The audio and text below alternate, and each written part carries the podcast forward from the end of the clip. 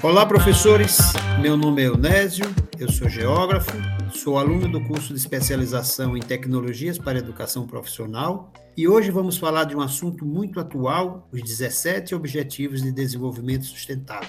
Comigo nessa jornada, a professora Melina Chiba Galvão, que é bacharel em oceanologia e mestra em educação ambiental.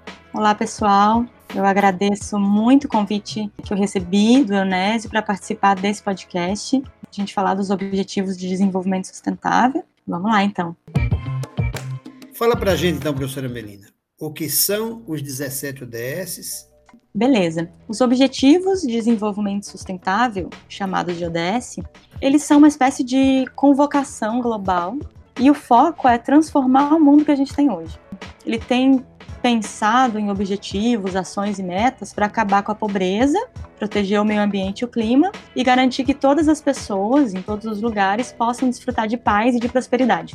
Vou citar para vocês quais que são esses 17 objetivos. O objetivo 1 é acabar com a pobreza em todas as suas formas em todos os lugares. O objetivo 2, acabar com a fome, alcançar a segurança alimentar e melhorar a nutrição e promover a agricultura sustentável. Objetivo 3, assegurar uma vida saudável e promover o bem-estar para todos, para todas, em todas as idades. Objetivo 4 tem a ver com garantir educação de qualidade. No objetivo 5, o foco é igualdade de gênero. O objetivo 6 é assegurar disponibilidade e gestão sustentável da água e saneamento para todas as pessoas. O objetivo 7, energia limpa e acessível.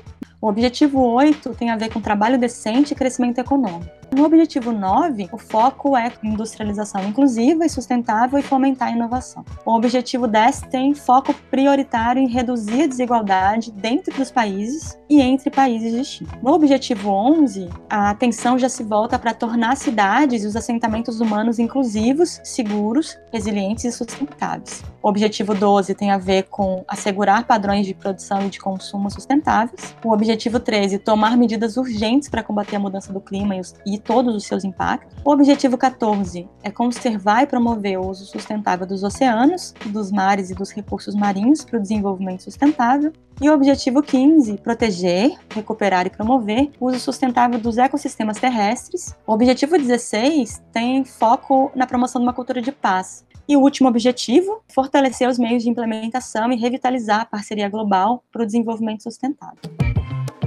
Professora, a educação ambiental destaca a importância de trabalhar o meio ambiente de forma interdisciplinar. Os 17 ODS podem ser utilizados como uma ferramenta? Com certeza, Onésio. A questão ambiental ela é transdisciplinar por si só.